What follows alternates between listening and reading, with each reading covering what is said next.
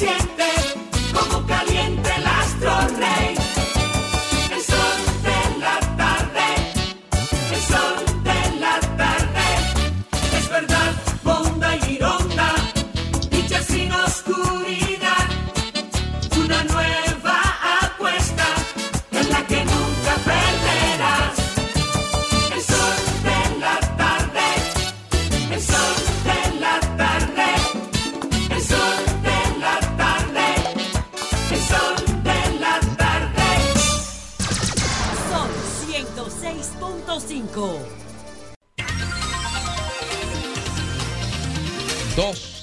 36 minutos de la tarde, hoy día jueves 25 de mayo, un día nubloso y nuboso y lluvioso, un día en que como todos los días estamos aquí en el sol de la tarde con ustedes, con quienes nos ven, con quienes nos escuchan, y de inmediato pasamos a las palabras de introducción del programa, a las palabras del doctor Ricardo Nieves.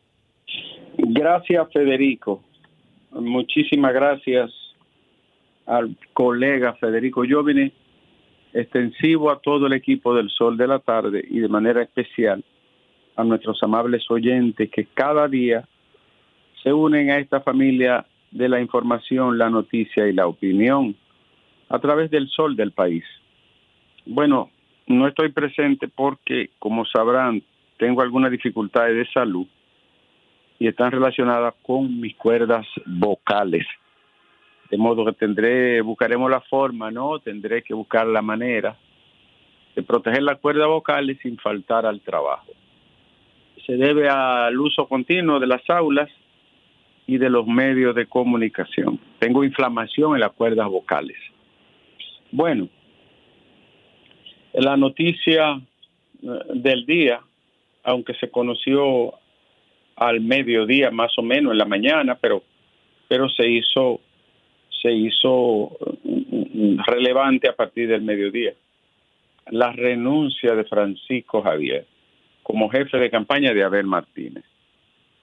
El encabezado de la carta, atención Jovine, eh, eh, tú que eres poeta y te gusta la literatura, el encabezado de la carta de Francisco Javier, en la parte liminal, ¿no? Con gran pesar, eh, eso es como una noticia fúnebre, eh, es una frase mortuoria, con gran pesar. Informo al compañero que he dejado, bueno, eso tiene como un mensaje eh, muy, yo diría, bueno, un, mensaje como de, de, de fin, ¿no?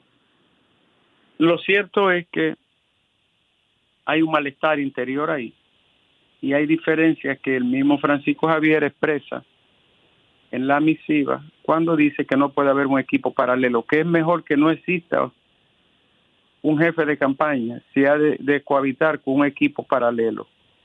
Está diciendo con eso que hay otra gente que quieren realizar o querían realizar su rol o suplantarlo, lo cual crea una dicotomía inmediatamente, ¿no? A partir de... Dijo textualmente, es probable que es preferible la inexistencia de un plan a que se trabaje con dos a la vez. Sí, lo dijo de manera muy literal y directa. ¿Qué, ¿Qué significado puede tener en este momento, faltando un año para las elecciones, la renuncia del coordinador y jefe de campaña? Tiene diferente lectura. Naturalmente, no envía una señal nada positiva y no le asienta nada bien al candidato Abel Martínez. Eh, quizá la lectura instantánea que se puede dar, porque seguro que con el transcurrir de las horas se van a conocer más detalles, pero la, la conclusión instantánea que uno puede sacar prima fácil es que ahí hay un malestar y una diferencia que no es personal, sino estratégica y metodológica, que no permitió que este hombre, que fue coordinador y jefe de campaña de varios candidatos, algunos de ellos exitosos, la mayoría, no pudiera continuar con Abel Martínez. Eso, desde cualquier punto que se mire, es un golpe a la candidatura de Abel, que según todas las encuestas lo posiciona hoy en el tercer lugar de las preferencias del electorado en la República Dominicana. Esperemos las horas y conoceremos más detalles de esta renuncia que debe de ser muy sentida y sensitiva en este momento de la campaña y del proceso preelectoral. Bueno, eh, Joel, ¿cuál es el capo que está amenazando a la Procuradora General de la República, Miriam Germán? Ya se sabe de dónde viene la amenaza. Ya se conoce de dónde surge la llamada y la versión a Miriam Germán Brito. Eh, la Procuraduría General de la República como institución y entidad rectora del Ministerio Público dará los detalles más adelante, pero ya se conoce el origen y probablemente las motivaciones de esta amenaza velada de un sujeto que está en la cárcel. Y son 21 provincias en alerta, hay cuatro en alerta roja, el Gran Santo Domingo, Montecristi, Jabón. Y en alerta amarilla está Santiago, Monseñor Noel, La Vega, Elías Piña, Sánchez Ramírez, provincia Espaillá y Puerto Plata. Mientras que en alerta verde, atención dominicanos, atención, en alerta verde está el Ceibo, Monte Plata, Duarte, San José de Ocoa, María Trinidad Sánchez y Hermanas Mirabal las demás, las demás están bajo vigilancia, pero 21 provincias en alerta porque va a llover hasta el sábado, dominicanos hasta el sábado. Bueno, eh, Joel, eh, estamos tan mal en el sentido académico de la palabra que la doctora Elizabeth Silverio, que se llama la neurocientífica. Oigan esto, atención, atención país, atención nación. En la República Dominicana ella no tiene registrado ni siquiera un título de bachiller. No puede ser. Ni siquiera un título de bachiller y no tiene registro de ningún título universitario en suelo dominicano, ni mucho menos de estudios extracurriculares de ningún nivel. Por lo tanto, habría estudiado fuera del país, por lo menos los estudios básicos, pero no tiene habilitación, porque cuando una persona se cambia de destino y va a vivir a un país para ejercer una profesión, tiene que habilitarse en el Ministerio de Educación, Ciencia y Tecnología y tiene que habilitarse en el área donde va a trabajar, si es un maestro en educación, si es un médico en el Ministerio de Salud, si es un ingeniero en Obras Públicas y el CODIA. Pues esa señora no existe en el colegio médico, no existe en el colegio de psicólogo, no existe como maestra en educación, ni existe como médico en salud pública. No tiene un solo documento registrado en el país, ni uno solo. A propósito, el Ministerio de Salud anunció hoy que asume el acompañamiento de toda la familia que asistían al centro Hoogland que dirigía la señora y pastora Elizabeth Silverio. O sea que el Ministerio de Salud va a acompañar de manera discreta, a discreción, porque esos son niños que no deben de ser expuestos, ni familias que deben de ser expuestas públicamente, va a estar asesorando, acompañando y con las instituciones del lugar también eh, dándole seguimiento terapéutico a esos casos. Me refiero a los CAI, a las instituciones de, psicológicas del Estado. Esa familia necesita ayuda, todas necesitan ayuda, protección, porque una de las características que tenía este centro es que cobraba muy económico, porque eh, en las terapias en ese nivel son carísimas. Y tal vez por eso tenía tantos pacientes, porque cobraba una cantidad muy por debajo de lo que cobran regularmente estos centros especializados. Repetimos, a salud pública que extienda más allá la mano y que los acompañe, los asesore, los ayude y que le dé cobertura en algunos casos, porque esta gente necesita ayuda y son decenas de familias que fueron timadas por esta persona También tengo información de que Salud Pública está haciendo un levantamiento con el personal que laboraba allí, enfermeras, psicólogos, terapeutas, para ver si están en capacidad y si están habilitados también. Qué desastre. Ayer decíamos que ella empezó desde hace muchos años, 2017 aproximadamente, a abrir consultorios, a recibir pacientes y personas. ¿Cómo se extendió durante tanto tiempo y no fue detectado? Pregúntese usted.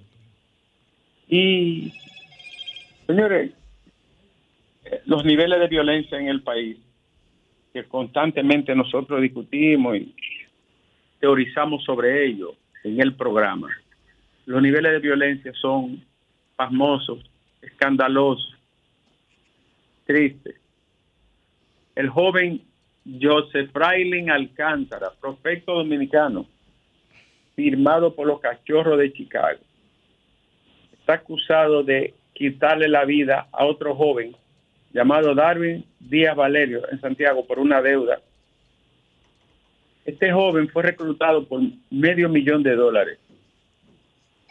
Quedó dentro de lo más alto del año 2022.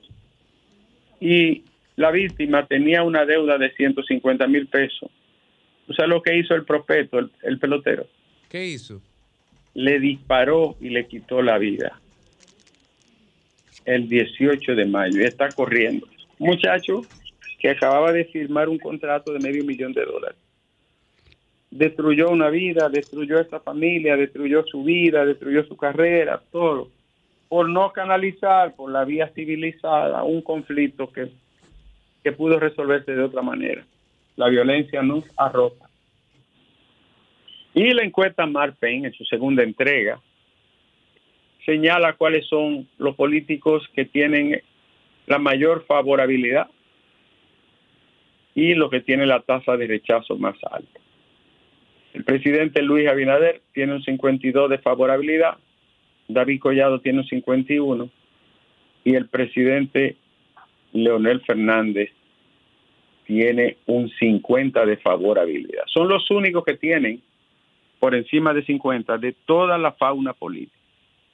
Ahí mismo se mide la tasa de rechazo Abinader tiene 39% de rechazo, Leonel Fernández 48%, Abel tiene 40% de rechazo.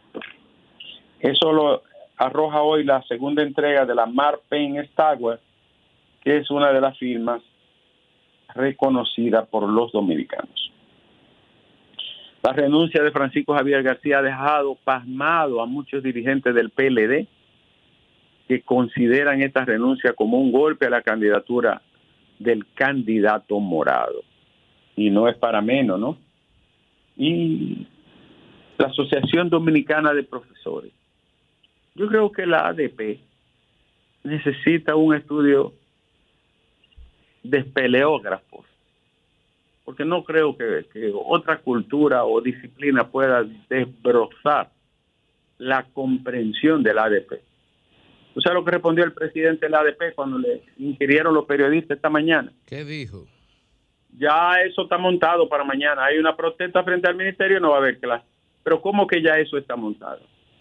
¿Y qué filosofía es esa de que ya eso está montado? Deberían montar la educación ¿eh? en, en, esa lógica. Pero, óyeme, una cosa es pelear por los derechos, que todos estamos de acuerdo y yo lo apoyo. Todas las demandas de mejora de vida, salario, pensión pero usted no puede parar la clase así por así, a perjudicar a los infelices de la patria. Más de los que están, porque están en el último lugar de América Latina. Y entonces usted le, añade ahora otro pedazo de blo arriba. Ya eso está montado. Qué frase tan deprimente, desacertada. Y reveladora. Desconcertante. El Gran Santo Domingo y el distrito en alerta porque la vaguada que azota el país trae mucha agua hoy y mañana. Necesitamos agua, pero evitemos, evitemos las desgracias que produce la cantidad de agua acumulada. Y 531 paquetes de droga, probablemente cocaína, fueron decomisados por la DNCD y el Ministerio Público en San Pedro de Macorís. Y tenemos más ¿Tú sabes cuántos centros ha cerrado salud pública desde, desde el mes de enero al mes de mayo? Oh, sí. En cinco meses. 137. 137 centros de masaje, de estética, de hemodiálisis. no, no, doctor, cuando yo vi lo de hemodiálisis me dio un escalofrío. No, y centro, centro de, tú sabes, de cardiovascular, cardiovascular cirugía, sin habilitación, sin ningún registro, la pobre gente poniendo. Hay, un fallo ahí, doctor. Hay un fallo, hay un fallo, doctor, en eso. Ajá. Primero está correcto la acción de la institución de salud pública y segundo, está mal la comunicación respecto de lo que se está haciendo en un área tan sensible. Claro. Sí. Eso debe comunicarse a la sociedad. Doctor. Eh, bueno, lo, dijo el ministerio, salió en los medios, pero yo voy a decir lo siguiente. de que en cinco meses tú hayas tenido que cerrar 137 centros que están laborando de manera ilegal, eso significa que tiene que haber cientos de centros idénticos. Mire, doctor, pero el director de habilitación de, de Salud Pública, Bernardo Mesa, informó que de los 6.926 establecimientos de esa categoría en el distrito, en el país, 3.519 tienen licencia vencida. Es decir, más de la mitad de los centros vinculados a la salud pública tienen su licencia vencida, por las razones que fueran. Pero nosotros estamos hablando de un centro de diálisis. Un centro de diálisis. Tenía una máquina, es decir, un riñón artificial cambiándole la sangre a la gente que tiene insuficiencia renal crónica. Y no estaban habilitados ni registrados un centro cardiovascular, haciendo electrocardiograma, haciendo estudios de prueba de esfuerzo, medicando a esos pacientes sin ningún registro. Y algunos de estos centros tenían años funcionando. Bueno, falleció Juan Giuliani Curi, que fuera un destacado economista, jóvenes. Sí, señor. Creo que presidió el banco, ¿no? No, no, no, no sé. No. Pero presidió un dilatado servidor público. Una dilatada carrera en el servicio público. Sí. Pasa su alma en paz de cáncer. Doctor, doctor. Ajá. Discúlpeme la interrupción, pero es muy importante. Cuando usted vaya a concluir su participación en este día, nosotros le tenemos una información muy importante al país que se va a desarrollar aquí en cabina al, usted concluir. Ok. Le informo al final de su comentario. Bien. Eh, el senador por la provincia de San Cristóbal, nuestro amigo Franklin Rodríguez, está solicitando que el metro de Santo Domingo tenga una conexión con San Cristóbal, es decir, Santo Domingo, San Cristóbal. Mira, es una propuesta que yo apoyo 100%. 100%. Ese es uno de los de los tumultos de pasajeros y de los transportes más deprimentes del país. Sería un éxito que se pudiera. Yo tengo información que la zona de Herrera eh, hicieron un estudio para hacer lo mismo que en los Alcarrizos, van a levantar un sistema de teleférico y que el estudio está hecho. Conectar San Cristóbal con, con la capital a través de una línea 3 del metro sería de una ayuda formidable y humana para toda esa gente, que cientos de miles de ellos se transportan diario en ese destino San Cristóbal, la capital, la capital San Cristóbal a Franklin que siga peleando eso. El Senado está apoderado de la iniciativa y sería un acto, repito. a sus colegas que lo apoyen. Ojalá. Nosotros como programa nos identificamos 100% con esa propuesta. Y atención, eh, Interpol, atención, Interpol ha ubicado a Quirinito en un país europeo. ¿Cómo? El prófugo narcotraficante Alejandro Castillo Paniagua, conocido como Quirinito, fue ubicado por la Policía Internacional Interpol en un apartamento de un país europeo que se reserva su nombre para fines de seguridad en la investigación y el proceso que se le sigue. Doctor, usted sabe que en toda la historia de Occidente solamente tres personas han resucitado. Jesucristo, eh, Lázaro y Quirinito. Pero Jesucristo y Lázaro fue en el Medio Oriente. En Occidente el único que ha resucitado fue Quirinito. Ni San Gregorio Hernández pudo, eh, el santo de Venezuela. Entonces, podemos decir que en América Latina solo Quirinito se levantó. De entre los muertos. De entre los muertos y caminó sobre las aguas. Sí, solo Quirinito. Y la muerte de Tina Turner en luta, sin duda, el arte, el rock, el soul, el pop, la, una maestra en el escenario, formidable artista, una bella artista, murió a los 83 años, Tina Turner. Sí, señor. Señores, eh, Danilo Medina regresó y dice... Recauchado. Eh, estoy mejorando, aunque no estoy bien. ¿Qué significa eso? Bueno, que el problema está ahí, pero que ha ido superándolo, gracias a Dios. o sea, no estoy del todo bien, pero he mejorado bastante. Eso dijo el presidente el programa espera que mejore y recupere su salud. Totalmente. Y aunque ustedes no lo crean, señores, hay un video de dominicano echando una carrera en el Bronx en motores. ¿En dónde? En el Bronx. De alguna forma, doctor, de alguna forma los americanos tienen que, tienen que pagar las dos invasiones que no hicieron.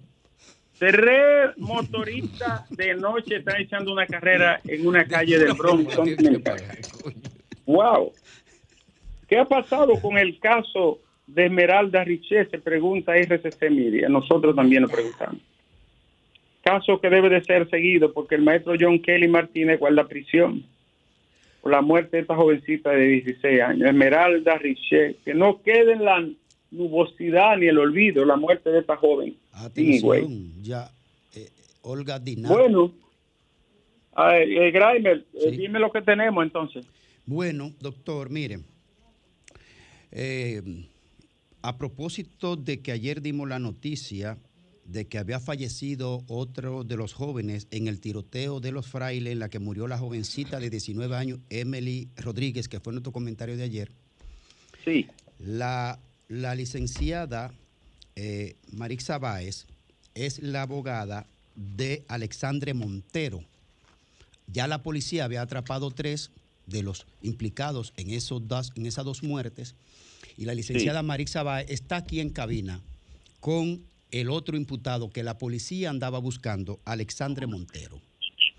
Está aquí en cabina con su padre y otros familiares.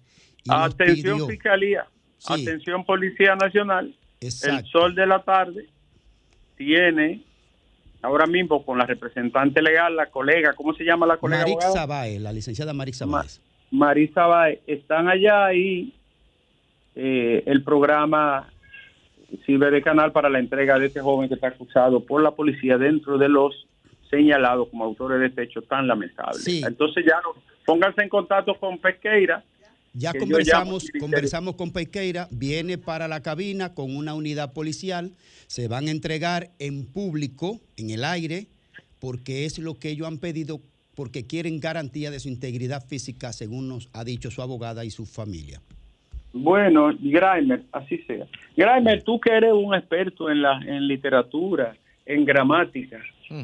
¿qué significado tiene para ti el encabezado de la carta de Francisco Javier cuando dice, con gran pesar, tengo a bien informarle?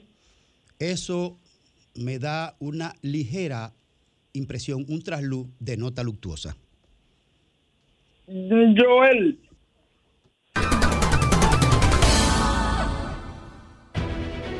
Sol 106.5, la más interactiva. Una emisora RCC Miria. Sol 106.5.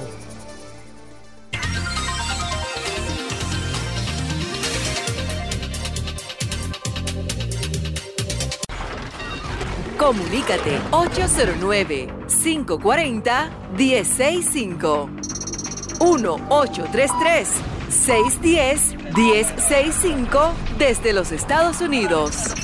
Sol 106.5, la más interactiva.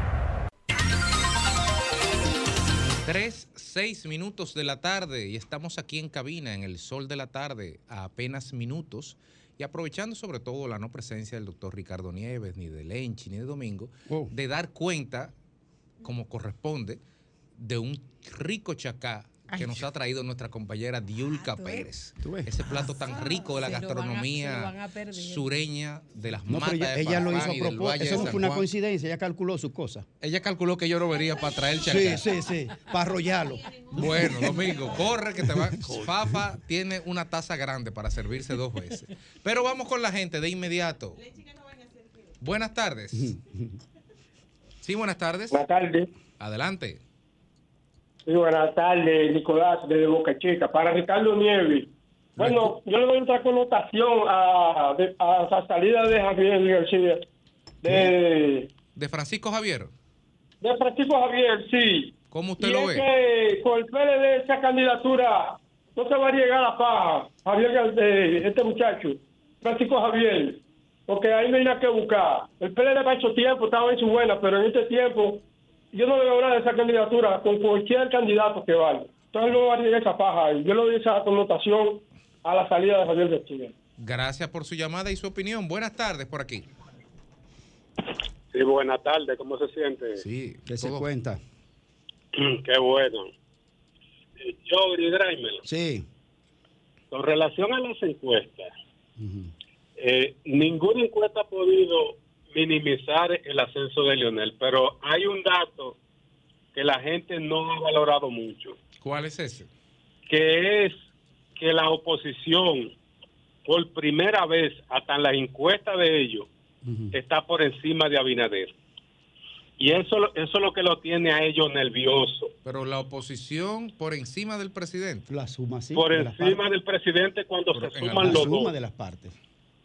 ¿Se entiende? Entonces, es, es, eso, eso, es, eso lo tiene a ellos vuelto locos.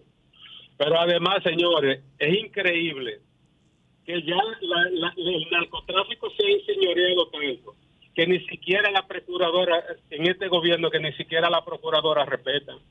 Eso no tiene madre. Yo no sé hasta dónde que vamos a llegar, señores. Gracias por su llamada. Gracias por su llamada. Buenas tardes.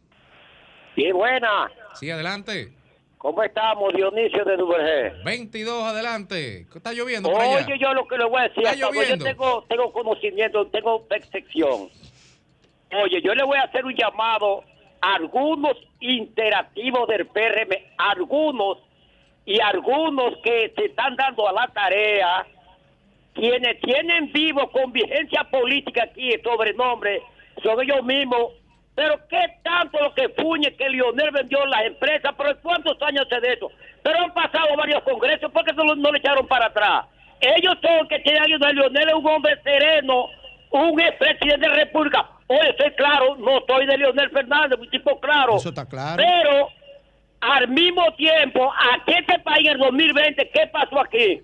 Aquel país dominicano votó para sacar el PLD, óigase bien. Pero cuando Lionel en el 2020 se, se fue junto a algunas candidaturas, hubieron PRMistas que se frotaron las manos, que, que llegó la gloria. Ahora, sin embargo, hoy están satanizándolo. Para ellos es ladrón, porque todo el mundo es ladrón. Y ahora es lo siguiente, ahora yo me pregunto un caso hipotético.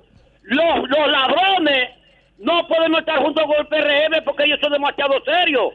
Este, ¿Qué tal? Dejen a Lionel tranquilo, venda su candidatura, a ver si la percepción cambia. Buenas tardes para todos. Gracias por tu llamada. Y pero suerte, 22 y suerte que, suerte que no eres Leonel. 22 cambió de número. Sí, Ahora es 23. pero 22 ya no menciona a Kennedy. ¿qué No, no. que- Que ¿qué no pasó es, con que- Kennedy? Ustedes están Kennedy. cruzados con Kennedy, no es él, que lo no? otro. No es 22. Sí, es, sí, es él. ¿Mm? Él, tú vas a ver, deja que otra 22. vez. Sí, buenas tardes. Ese hombre es serio. Buenas Bueno. tardes. Sí, buenas, de San Pedro de Macorís. Adelante de San Pedro. Sí, eh, yo he visto en este gobierno que anuncian como muchos bombos y platillos que agarraron tantos kilos, que agarraron tanta tonelada, que han rompido récords.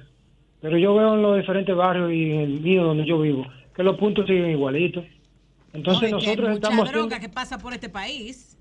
Sí, Eso, eso es cierto y hay que combatirlo a nivel internacional porque es un flagelo que ataca a todo el mundo. Pero los puntos que son los que más nos chocan a nosotros están ahí porque yo lo veo a la luz del día en el barrio. y- entonces hay que atacar eso Y también. que no están para perseguirla no lo ven, no lo ven, los que están para No, perseguirla. yo incluso yo he visto que han proliferado otros puntos de droga. Increíble. Hay que atacarlo por todos los lados.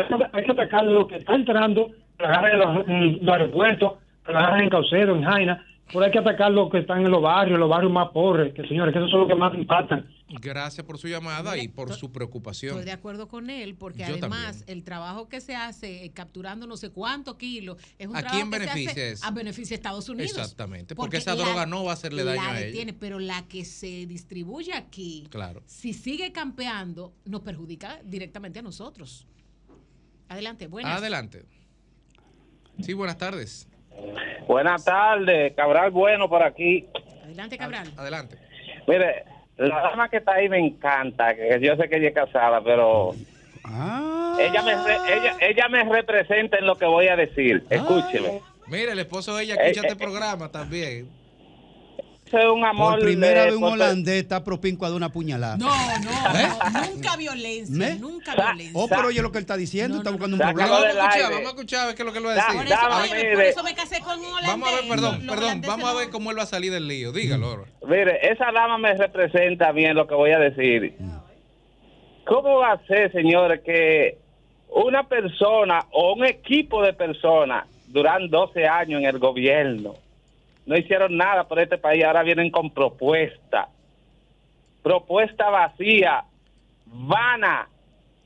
Que eso simplemente son muelas, de, como dicen en los barrios, para engañar a la gente. Señores, no se dejen confundir de la FUPU. ¿Pero qué tiene que ver eso con Diurca? No entiendo. No, que ella, está de acuerdo con eso que estoy diciendo y ¿Cómo? ella lo sabe que sí. Pero Fafa ella también, usted no se que refiere sí. a Fafa. Se está reyendo, ¿eh? Se está reyendo. Sí, miren, señores. Atención, eh, ya hicimos contacto con Diego Pesqueira y de la Policía Nacional. Viene aquí a cabina en unos minutos. Atención a la Procuraduría y en lo que tiene que ver con la Fiscalía de Santo Domingo Este, porque en esa jurisdicción fue que se dieron los hechos.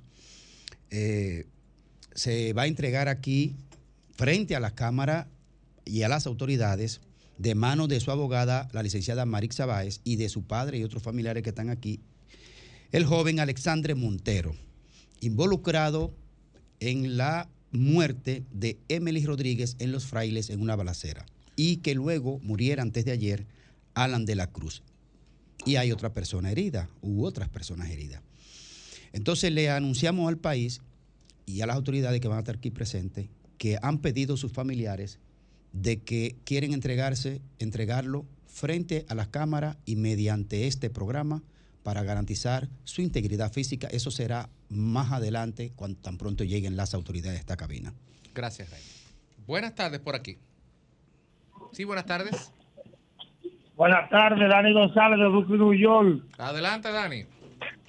Voy de acuerdo 100% con el comentario de 22, porque cuando mi líder Leonel Fernández me llamó a votar por Eduardo Estrella, que hoy en día me arrepiento mil veces de mandar a votar y yo a votar por Eduardo Estrella, porque así un senador que no ha hecho nada, nada por Santiago, no abre esta boca mía por nosotros los santiagueros, ahí nosotros los leonelistas éramos los mejores para los PRMistas.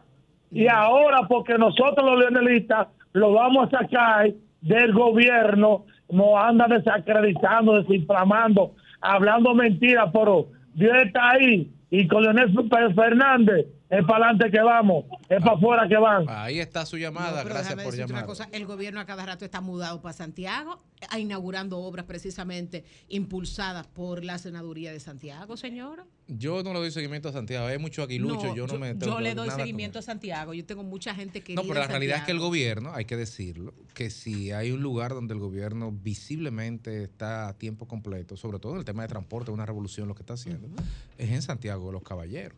No, pero mucha Indudablemente que sí. infraestructura Sería mezquino no haciendo, reconocer eso. Mucha infraestructura que ha hecho el gobierno en Santiago de los Caballeros. Yo creo que uno de los lugares, Pedernales y Santiago han sido los lugares que el presidente más ha visitado, inaugurando obras y entregando obras a la población. Entonces, señores, vamos arriba. Buenas tardes. Buenas tardes. Buenas tardes, Domingo Vargas de Bronx. Adelante desde el Bronx. ¿Me puede poner la fanfarria ahí de primicia? Y anote lo que le voy a decir. Tomen nota. Dígala, Yo dígala, me, que hago responsable con, yo me hago responsable como Yeti como interactivo a esto que voy a decir. Avance, Avance, avance. lo que Tírela, estamos- tírela, que Dígala, se la- fanfarria. Fran- Tírela. Francisco Javier García puso como exigencia para él seguir dirigiendo la campaña del PLD que Abel Martínez renuncie a la candidatura y se, po- se escoja el comité central a Margarita Cedeño de candidata porque Abel no prende. Muchas gracias. Gracias. Bueno, Margarita, déjame escribirle a Margarita It's para confirmar eso. Una a ver. primicia que se la acaba de dar aquí. Tuvieron la oportunidad de hacerlo. Buenas tardes. Adelante. Sí, muy buenas tardes. Baja el radio, por favor. Sí, gracias. Buenas tardes a todos. Buenas tardes. Señores, tenemos un deber patrio el día 4 de junio, asistir todo a frenar el daño medioambiental que se nos están comiendo el país. ¿Y en dónde es esos? Entonces, eso es frente al Palacio Nacional el 4 de junio a las 10 de la mañana. Es una, todos los caminos conducen ahí. Va a haber mucha gente ¿Y porque quién el convoca país esa actividad, entero, señora? Como 30 organizaciones ambientales, sociales, el pueblo en general, todos los municipios, todas las provincias que se las están comiendo, extrayéndole de los ríos el material, los bosques nublados cada que por eso no llueve, la empresa de cola ya ha otorgado el permiso por Cotuí, lo poquito de Cotuí que queda con vivo, que lo convirtieron en un cementerio de vivos, se lo van a comer también, señores, abran los ojos. Cojan este tema diariamente hasta el día 4 y no lo suelten porque nosotros vamos a quedar peor que Haití. ¿Y de qué se va a hablar en un país? Y que el turismo, ¿qué turista va a venir a un desierto? Gracias por su llamada, pero les recordamos que si hay un programa y unos comunicadores, sobre todo el doctor Nieve y Domingo Páez, que insistentemente han llevado por muchos años la bandera de la defensa de las causas ambientales en la República Dominicana, son esos comunicadores y desde este programa siempre, siempre habrá un eco para los avisos de esa naturaleza, para los llamados de atención en torno a la necesidad de proteger al medio ambiente. Ahí está su llamado. Buenas tardes. Buenas tardes. Buenas, Adelante. muchas gracias. Yo oyendo a la señora de que van a hacer piquete, yo me pongo a pensar, pero eso no es desde ahora que está el ambiente de aquí así. Ahora es que yo ven todo y qué lástima que yo tengo eh, que esa es la oposición y eso es lo que le corresponde a la oposición. Pero Leonel no va para ninguna parte y más con Feli Bautista todo el tiempo al lado. Él sabe que quien se robó este país fue él con toda su maña que trajo para hacerse de dos o tres pesos. Gracias por su llamada. Dos Por- o tres pesos. No, no veo la liazón, pero, Pero dos, tres pesos. No estamos Buenas de tardes. Su última llamada aquí, por favor. Buenas tardes. Buenas tardes, Jovini Diurca, Graimel. Graimel, yo no soy el otro, yo soy Brayley Martínez. Ah, Tú ves, yo sabía, yo, sabía. Soy líder. Tú sabes, que yo soy, tú sabes que yo soy de frente y abierto, no tengo Oh, nada que pero esconder. esta gente me- te querían quitar No, el no, crédito de, la ah. Kennedy, de, la, de, Esto de- fue de- remeíta. de la Kennedy con Gustavo Mejía Ricard. Mire, hermano Graimel, Habla- que- háblame de Kennedy. sí, lo que usted reclamaba del poli, eh, eh, de- de- del bajo techo de Barahona. Sí, lo mencioné en estos días. No solo el bajo techo, se están haciendo dos plays canalizados por Kennedy Vargas ya. Sí. Tanto en, en, en, en- Pero hay que techar el asunto. Que No, no, eso se va a terminar. Incluso se dejaron varias obras deportivas también inauguradas en, en Salinas, ya, ya, ya comenzadas. Muy Kennedy bien. está fajado en el sur. Sí, señor. Sí, Bueno, señor. dígale a Kennedy que mande chacá por aquí. Gracias. Dígame. Mi cariño y respeto para usted. Un abrazo. Manden aunque sea mango de, de, de Dígame. a Yadira, a las cuatro personas con discapacidad, ya estoy harto de llevarlo al plan social. Pero Dios mío. ¿Y qué es lo que ¿Tú quieres que yo vaya con megáfono a vocearle desde afuera? Pero Yo tú vas a tener que ir, Graeme, tal vez te hace caso a ti. Óyeme, ya yo ¿Qué- estoy qué cansado de ir. necesita esa gente para que Yadira lo escuche? Que el Son programa. que lo incluya en la entrega de cuatro raciones mensuales que le dan a las personas con discapacidad de gracias bajos recursos. llamada. Gracias, Gracias por tu Braille. llamada. Seguimos aquí en el sol de la tarde.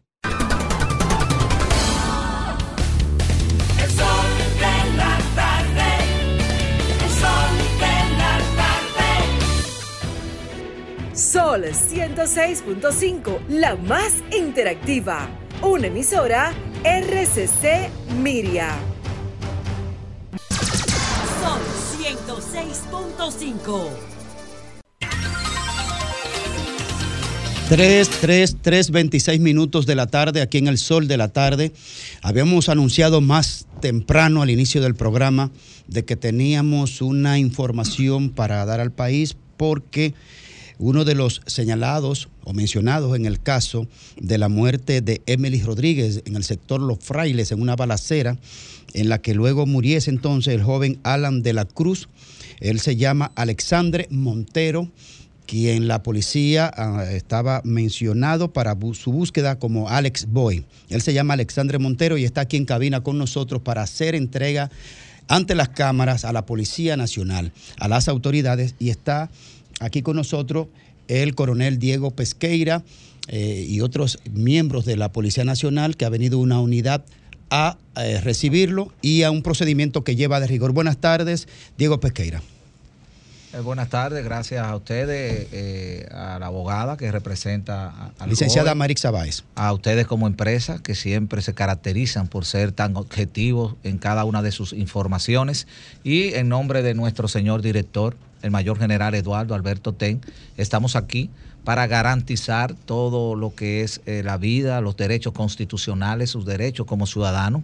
Ahora vamos a, proceder a un, protocolo de llevar al, al joven a, a un área de atención primaria para realizarles los análisis correspondientes de que podamos nosotros demostrar que él está en perfecto estado de salud, de que así lo hemos recibido y que así lo, llevaremos a la jurisdicción de Santo Domingo Este, eh, donde se conoce este caso eh, y dando, reiteramos, todas las garantías del lugar. Bien, este, eh, en el día de ayer la licenciada Marix Báez se puso en contacto conmigo precisamente bajo la necesidad que tenía su, su cliente de que quería hacer, aprovechar esta plataforma de reconocimiento nacional y de prestigio como RCC Media, Sol, Sol de la Tarde, y por eso están aquí esta tarde. Buenas tardes, licenciada, y, y díganos eh, su parecer al respecto. Acérquese al micrófono. Buenas tardes. Eh, mi parecer es que la justicia eh, aclare esta situación que se ha presentado con el joven Montero, ya que en la cual él explica que él ni siquiera estaba en los cuando ocurrieron los hechos. O sea, nuestra intención es que se aclare esta situación. Lamentamos eh, el ese fatídico día en que perdió la vida esa joven, más el otro joven, lamentamos ese hecho, pero también queremos que se aclare, también queremos que nuestro implicado sea, eh, se aclare esa situación, ya que esto está aca- acarreando un, un- un problema a, a- a los padres de este joven y a la comunidad también. que están aquí presentes. Perdón, él declara, él está completamente desvinculado de eso, se declara inocente de lo que pasó, el licenciado. Sí, él se declara inocente, porque él dice que el- que incluso que el día que pasaron los hechos, él no estaba en ese momento. ¿Y tiene testigos que lo puedan corroborar? Vamos a ver. Eh, eh, ¿qué, dice usted, la madre? Preséntese ahí al Eh, micrófono. Mi nombre es Tania Montero, soy la Acérquese, madre de. Alex. Mi nombre es Tania Montero, soy la madre de Alexander Montero. Y es la noche en que ocurrieron los hechos, hay un vecino de mi casa que en su casa tiene una cámara, una cámara en el frente que da hacia mi casa. Y a la hora que ellos dicen que pasó el hecho, el hijo mío estaba saliendo de mi casa con un abanico. Entonces, se supone que una persona no puede estar en un mismo lugar al, al mismo tiempo, en dos partes. Bueno, pero mira, nosotros creo que no, en mi rol, no, no voy a ser un tribunal ni voy a juzgar a nadie. Esto son personas que lo han señalado, nosotros no lo estamos acusando. Entendemos que como Policía Nacional, auxiliares del Ministerio Público, vamos a proceder claro, claro. a darle todas las garantías y ya eh, la justicia se, se dilucidará más de- adelante. de- Esto es un caso que cae en la jurisdicción de Milcía de Guzmán, que es el fiscal de Santo Domingo Este. Eh, obviamente no vinimos aquí a debatir eso. Lo que pasa es como están aquí los familiares, bueno, ya están dando alguna información, pero obviamente que hoy la policía aquí solo está en condición de recibirlo como garantía transparente que da este programa de que lo recibe en perfecto estado de salud. Fafa. Yo quiero asumir esto como una demostración de que en la policía hay un proceso de refundación y de hacerla. Que en vez de ser la complicidad tradicional con muchos abusos, la policía tiene que cumplir con esta formalidad de garantizar incluso al acusado su propia integridad. Felicito a usted y al jefe de la policía por esto. Gracias, así será. Muy Damos a garantía. Bien, eh, Federico.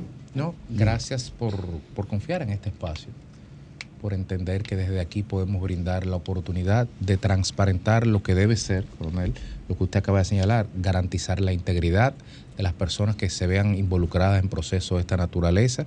Y en ese sentido, pues aquí está, aquí en este momento se hace formal entrega de manera tal de que quede constancia de, de que ha sido correcto y que la policía garantiza la integridad física durante todo el proceso del señalado vinculado al caso en cuestión. Muchas gracias y señalarle a la ciudadanía en sentido general que este es un programa que está abierto siempre para apoyar a causa de esta naturaleza. Sí, agradecer a Diego Pesqueira, a todo el equipo, por siempre, no es la primera vez que, que, eh, participamos de ese proceso. Agradecerte, Pesqueira. Y bueno, eh, van ahora a un procedimiento de, riguro- de rigor legal y nos mantendremos entonces al tanto del proceso en todo lo que sea necesario. Así se hará. Sol 106.5. 38 minutos. Seguimos aquí en el sol de la tarde para algunas personas que están desde la comodidad o de la que, holgura que brinda el Estado de Derecho que, que se puede disfrutar en ciertos niveles sociales. Para otras, realmente es una situación de mucho estrés y de mucha preocupación garantizar que en el proceso normal de la puesta a disposición de las autoridades de una persona que presuntamente pueda estar vinculada con un delito, garantizar de que no le pase nada. Por eso, por eso hicimos lo que vimos. Por eso hicimos una entrega formal a la policía de una persona que ha sido señalada, señalada, más no acusada en la comisión de un delito, porque estamos cansados de ver que ocurren cosas. Y como ciertamente hay tiempos que están cambiando, hay procesos que están cambiando, todavía ocurren situaciones que es preciso evitar. Sí, así es, Federico. En el día de ayer, la licenciada Marixa Báez, que es la abogada del señalado Alexandre Montero, alias Alex Boy, en la muerte de Emily Rodríguez y posterior muerte de Alan de la Cruz, ambos jovencísimos, 19, 18 años, y todos los demás eh, imputados, en este caso por la policía, señalados por la policía que están ya detenidos hace días, todos rondan los 23, 24 años. Es una tragedia. Es una doble tragedia. Triple tragedia para la familia de Emily, para la familia de Alan de la Cruz, para el que está herido, no sabemos su condición a esta hora, para los familiares de estos jóvenes que hemos dicho por aquí varias veces que hay un descontrol en una base social y un grupo etario eh, que no hay manera de explicar el desbordamiento de la violencia eh, en esta sociedad. la gran tragedia, y perdón que te, eh, te interrumpa, es precisamente esa que tú señalas, el hecho de, de personas muy jóvenes, de apenas dos decenas de años, que están vinculadas en, en hechos sangrientos de esta naturaleza. Sin ir más lejos, el doctor Ricardo Nieve habló de, de un hecho absolutamente absurdo, donde una persona con todo un futuro por delante, recién firmado por los COPS, le desgració la vida a un muchacho. Sí, o como yo puedo señalar que el día de ayer en Los Ríos, una persona que estaba ayudando a sus vecinos con, las inu- con el tema de las inundaciones y los desalojos, José Martínez, fue ultimado presuntamente por miembros de una banda local. Entonces son muchachos matando a muchachos. Eh, acaba de ser su entrada Domingo Páez. Eh, Escuchaste lo del Chacá, me imagino. Yo, yo soy, yo, yo soy, yo sé que es chivateándome, pero no importa. No es que usted cruzó por la Porque yo cámara. voy a Déjalo, explicar. déjalo que respire. Yo voy que a explicar, yo voy a explicar porque yo llego a esta hora. Lo que pasa es que yo vine a estar desarrollando un tema. Pero no es una imputación. Lea, un trae una taza adicional. Es- es diciendo, dándole la bienvenida. ah, gracias. Sí. gracias. Que domingo yo, ¿Eh? que había chacá aquí. No, no, no, no, yo, eh, hay una candidatura que está en peligro después de, del que yo Aparte de la del candidato. Ah. Después que yo escuché lo del Chacá, hay una candidatura en peligro. Todo lo Pero, contrario. pero eh, eh, yo vine estaba desarrollando un tema. No, no, no. No, no, pero precisamente en el punto y coma que hizo Jovine, eh, eh, nosotros comentamos ayer, Domingo, sabiamente, como un veterano del tema, cuando dijimos ayer en privado que la licenciada Marix Bay se había acercado a nosotros para buscar la garantía de, integridad física, de que posiblemente era ayer que se podía haber dado eh, la entrega de, de, de Alexandre Montero, alias Alex Boy, pero venían en carretera del interior porque él estaba, digamos, resguardándose en el interior de la posibilidad de, de una acción policial fuera de la ley. Y veteranamente, eh, Domingo dijo, aguántalo ahí hasta que no lo tengamos ya seguro. Bueno, pues en el día de hoy eh, finalmente se, se entregaron para a la Policía Nacional. Bueno, mira, eso tiene, eso, eso merece incluso una explicación para que la gente sepa por qué un medio de comunicación del peso de este dedica tiempo a ese tipo de eventos. Miren, los medios de comunicación son una instancia de apelación social cuando la institucionalidad no garantiza el respeto de derechos. Y aquí está muriendo mucha gente en intercambio de disparos.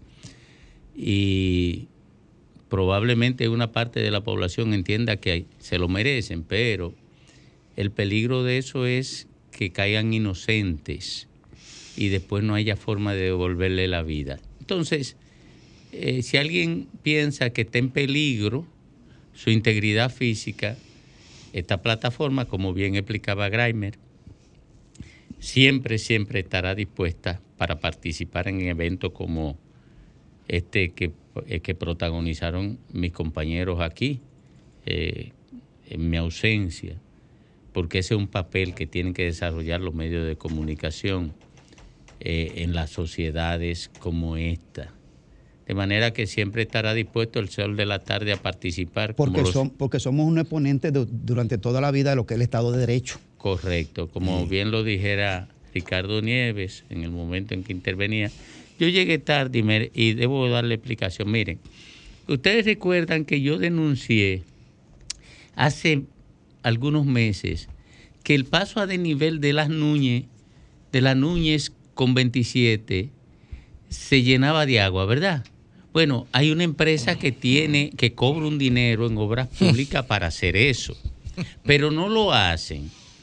Y aparentemente mi amigo, eh, el ministro de Obras Públicas, a quien aprecio mucho, igual que a Licho, Licho es mi hermano, mi amigo, no se ocupan de hacer que ellos cumplan. Y entonces ellos, cuando llueve, van a destapar los filtrantes, pero ellos lo que tienen que darle mantenimiento para que no se para que no se encharque el agua. Hoy había un tapón por eso. No, es peor. Porque el lunes hubo uno. No, en ese ayer mismo- hubo en el- uno. Y en el lunes. Ayer hubo uno. Hoy hubo otro. Pero el de hoy es peor. Fue el peor porque hoy cerraron ¿Y cómo se llama la empresa? la vía. Yo no sé cómo se llaman, pero algunos bandidos de eso del capitalismo salvaje que van igual que los políticos a robar cuarto al Entonces, Estado. claro, lo, lo más simple es decir que los ciudadanos, que es verdad, lo más simple es decir que, Que los ciudadanos echan la basura. No, sí, pero- pero, si la- pero hay que recogerlo. No, hombre, no tiran basura esos ciudadanos porque los políticos se roban el, die- el 4% de la educación. Porque a mí que me educaron, yo no tiro basura, yo la entro, la dejo en mi vehículo. Pero lo que lo tiran son los que no educan los políticos porque se roban los cuartos. Y entonces, a robarse los cuartos de la educación, tenemos que tener ciudadanos como los que tenemos. ¿Verdad? Tenemos que tener una generación eh, que yo le he bautizado a esa generación, la generación a los foques, como, como se pueda, a la, a, la, a la brigandina, violando la ley, violando todas las normas. La generación a los foques que yo, que yo he descrito, que es la generación de, de los últimos 25 años. Bueno, esa, esa compañía provoca que yo llegue ta- tarde a mi trabajo. ¿Por qué? Porque ellos quieren ir a limpiar el invernal, eh, eh, el, el sistema de desagüe, cuando llueve, y ellos le pagan para que lo limpie permanentemente. Para que lo limpien permanentemente, que le pagan, le pagan, tienen un contrato, pero entonces nada más va cuando lo llueve. ¿Por qué van cuando llueve? Bueno, porque cuando aparece entaponada la 27 por el charco, entonces de obra pública la llama, ven acá, ¿y por qué está? No, lo que tienen que quitarle contrato. Sí, pero se ahorran un dinero, porque si tienen un contrato que establece que tienen que ir seis veces en de- determinado periodo Ah. de tiempo, Ah. ellos no van esas seis veces y después Ah. solamente van el día Ah, que pues- llueve, entonces se pierden cinco. No, no, la entonces le cambiaron Pero el los nombre a robo. No, espérate, ella dijo se ahorran, se roban un dinero. Porque los, se lo los roban. contratos tienen cláusula de rescisión Ah. en caso de Se incumplimiento. roban el dinero. Oye, se lo roban porque no van a hacer el trabajo, entonces cobran por un trabajo no hecho y eso es robo. Claro. Eso es robo. Y tú sabes una cuestión adicional, que esa acumulación de agua es hijo seguro de que el filtro donde deben meterse está obstruido y ellos debían limpiar el fondo porque la acumulación indica que la salud está obstruida y no lo hacen sino aparecerse solo como parte de la degradante relación económica aquí de todos los intereses, de las vagabunderías que son normales. Porque si están pagándole para eso, no es para cuando llueve, no es para que cuando llueve no se acumule el agua, no es para que ellos vayan a desalojarlo. Claro. Estamos a cinco días del comienzo de la temporada ciclónica, señores. Sí. Porque ahora está lloviendo, pero la temporada ciclónica ni siquiera ha comenzado. Ahora, ¿cómo No, estarán las no. presas? Bueno, la presa no, pero todos estamos presos. O sea, yo no estoy aquí porque estaba preso, Fafa. Y estaba preso. Preso del sistema. eh, No preso, porque No una gente que le- tienen un contrato en obra pública se roban los cuartos. Domingo, pero y, y obra pública se lo permite. Pero eso fue noticia. Lo que yo no puedo entender es que tú estás diciendo algo que pasó hoy. ¿Qué pasó el lunes, hace tres días? Pero yo lo dije, lo denuncié hace dos semanas. O sea, Eh, ¿y qué dos nivel de meses, incompetencia Lea, que se tiene ahí? Dos meses lo denuncié. Pero Y es en- que yo insisto. Entonces, alguien se está beneficiando de que ellos claro se roben ese sí, dinero. Pero el problema es limpiar los obstáculos que impide que el agua, que impidan que el agua se acumule. Es limpiar los filtros y la salida. Y eso no lo hacen porque es una inversión. Miren, miren, señores, no tenemos educación por la corrupción. Las vías que construyen los pasos a desniveles son los más caros del mundo por la corrupción. No podemos transitar con- cuando llueve por la corrupción. En el nivel más pequeño de la corrupción. No tenemos, tenemos las autopistas sin señalización porque la señalización es muy barata y no permite corrupción. Eh, no tenemos hospitales por la corrupción. Tenemos la energía eléctrica más cara del mundo por la corrupción. Eh, tenemos, señores, yo no sé por qué la gente no tiene conciencia de que esta sociedad no funciona por la corrupción de los políticos y una parte de los empresarios asociados de manera perversa. No hay nada que funcione aquí. No teníamos una policía por la corrupción. Eh, eh, ¿Qué es lo que funciona aquí? Que alguien me diga qué es lo que funciona en República Dominicana. La corrupción. la corrupción es lo único que funciona. Sol 106.5. Felicitaciones a, a este equipo, a Graimer, a Jovine, a Diulca y a Fafa, que se encargaron de construir un servicio social eh, en nombre del sol de la tarde.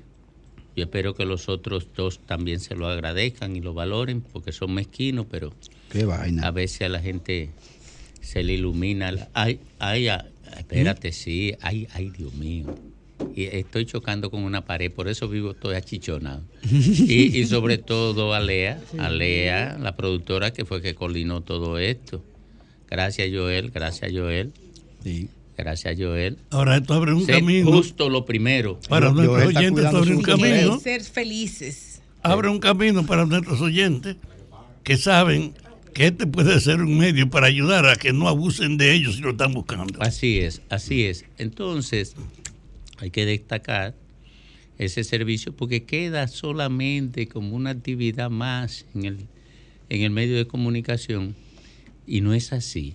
De por medio está una vida, está la tranquilidad de toda una familia y sobre todo está el allanamiento del camino para la realización de una verdadera justicia.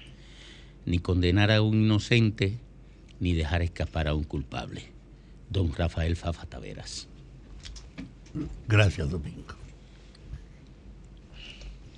Recogí una información en uno de los diarios de hoy de que diputados del PLD están opuestos al código que penaliza el aborto.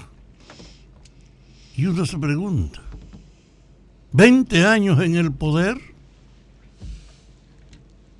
Y ahora toman una medida que independientemente del sentido oportunista para hacerlo, yo la respaldo.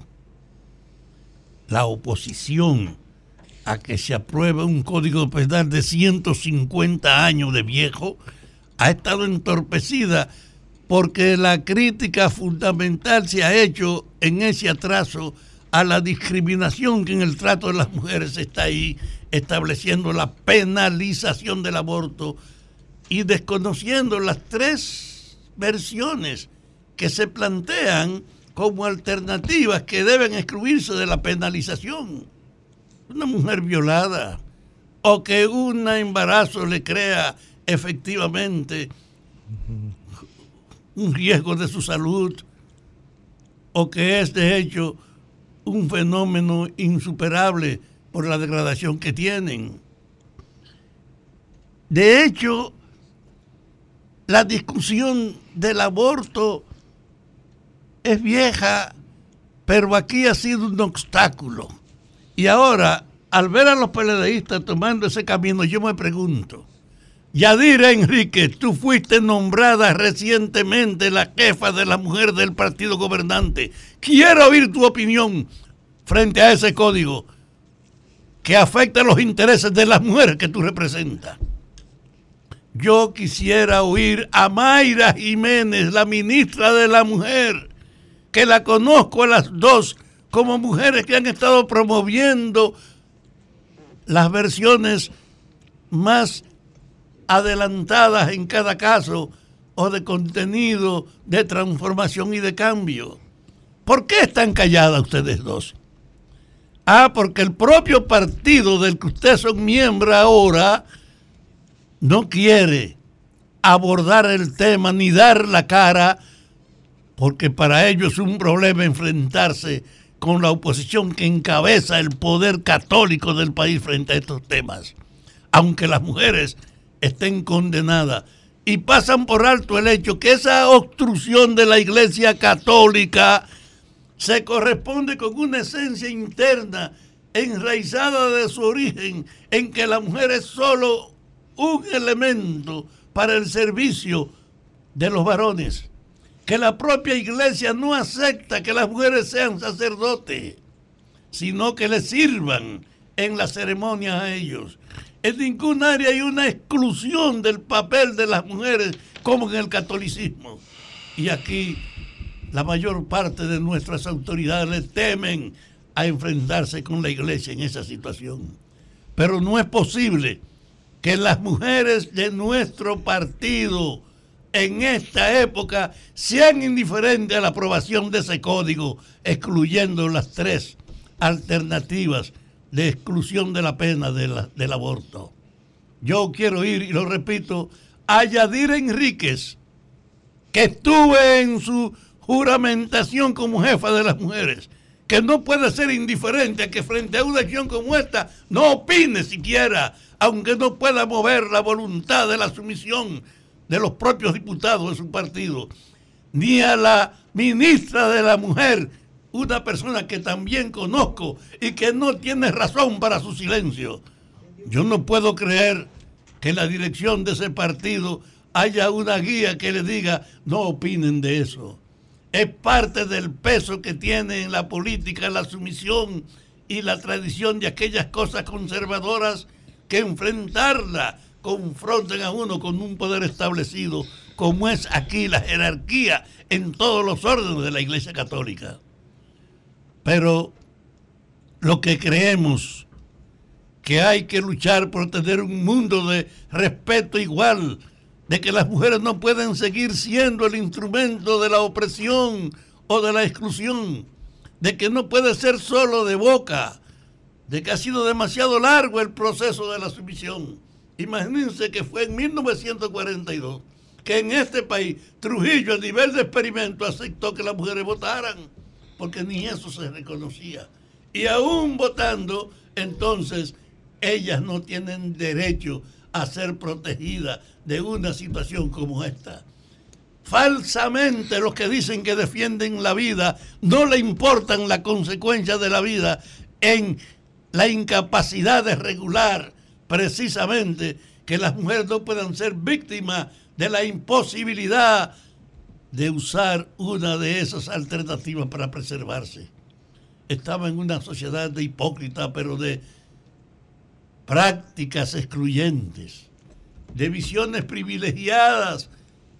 Y desde ese punto de vista, yo con mucho dolor les digo a los diputados, a los legisladores del Partido Revolucionario Moderno, ustedes saben que en la campaña se ofreció respaldar las tres alternativas del aborto, pero que al llegar al poder el conservadurismo los ha callado y los lleva a tener que tener ahora a la puerta la exclusión de esas tres alternativas para dejarla efectivamente como delitos. No sean tan sumisos que la vida impone responsabilidad para aquellos que representan sectores en el poder y para los que están en el poder ahora y son parte del Partido Revolucionario Moderno, saben que están de espalda a un compromiso de su partido. Y por eso yo quisiera oír a las mujeres, a la jefa de las mujeres y a la ministra de la mujer, expresando cuál es su parecer, que tranquilamente diputados del PLD que tuvieron 20 años en el poder y no le importó ahora, dicen, y hay que, independientemente de cómo uno lo califique, saludar que aún de estas condiciones estén efectivamente opuestos a la exclusión de las tres alternativas del aborto.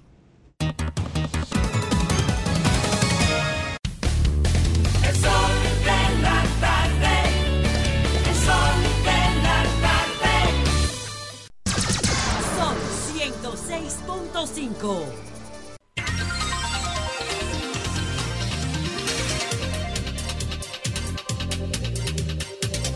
Son las 4 o 5 minutos. Esto- estos dos creen por- que porque trabajaron media hora solo ya pueden irse hasta mañana. Eh, Sí, pero miren, señores, ha renunciado Francisco Javier de la jefatura de campaña del Partido de la Liberación Dominicana, de la jefatura de campaña de una candidatura presidencial a solo un año de las elecciones. A solo un año de las elecciones. Un partido político que va en términos de simpatía en un despeñadero, porque la incoherencia de su dirección política afectada por distintos factores que yo analizaba ayer y en días anteriores, el hecho de que no ha sabido manejar una embestida judicial y ha comprometido la organización en la defensa de gente que cometió hechos a partir del ejercicio particular de su soberanía personal, no a partir del ejercicio de su militancia política. Y el PLD se ha ido de bruce defendiendo a esa gente, ha comprometido su proyecto político, ha comprometido su proyecto presidencial detrás de gente que lo que necesitan son abogados que demuestren a los tribunales que las imputaciones que le están haciendo son incorrectas. Y el PLD se ha querido convertir en escudo, en escudo de los imputados de hechos de corrupción. Ha infectado esa candidatura. Bueno, ahora yo creo que le han dado el puntillazo mortal. La renuncia de Francisco Javier le ha dado el puntillazo mortal a esa candidatura. ¿Qué se habla? Yo no tengo información incontrovertible de esto. Que había un puente comunicacional entre Leonel y Francisco Javier. Parece que Abel estaba vendido. Y ese puente comunicacional dificultaba una dirección de campaña en coherencia con las aspiraciones del candidato presidencial. Eso lo está pagando Abel por, por, por, no actuar en función de su propio criterio, sino de llevarse de recomendaciones extrapersonales respecto a quien debería dirigir su, su campaña. Esa candidatura presidencial ya no tiene forma, no tiene forma de remontar. Ayer yo explicaba por qué no remontaba, ahora estoy afirmando por qué no va a remontar. Esa, esa, esa candidatura presidencial no la salva nadie ya. Se la destruyó su propio partido. El partido que le cogió, la dirigencia del partido que le escogió, le destruyó la candidatura a Abel Martínez. Y eso comenzó en el Partido Reformista. Y miren, el Partido Reformista está convertido en 0.8% de la intención de adhesión o de voto o de votos de los dominicanos. Eso ocurrió en el PRD, comenzaron a conspirar uno con otro.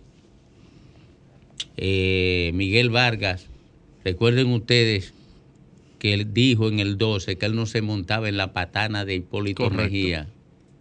Y miren cómo terminó el PRD. Pero Hipólito se lo dijo también a él.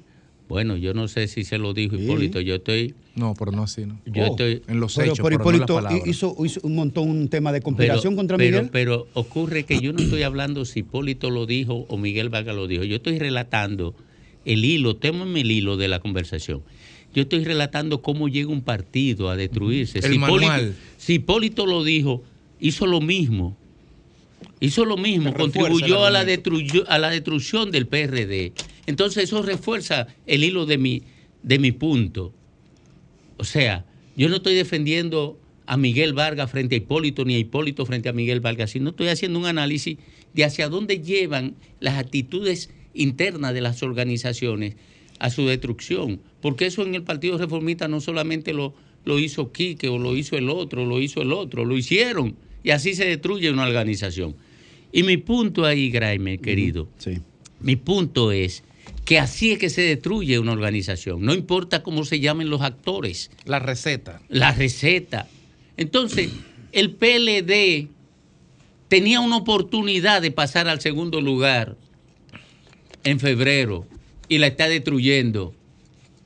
La están destruyendo ellos y después que se queden en tercer lugar, el único, lo único que tienen como futuro es el último lugar.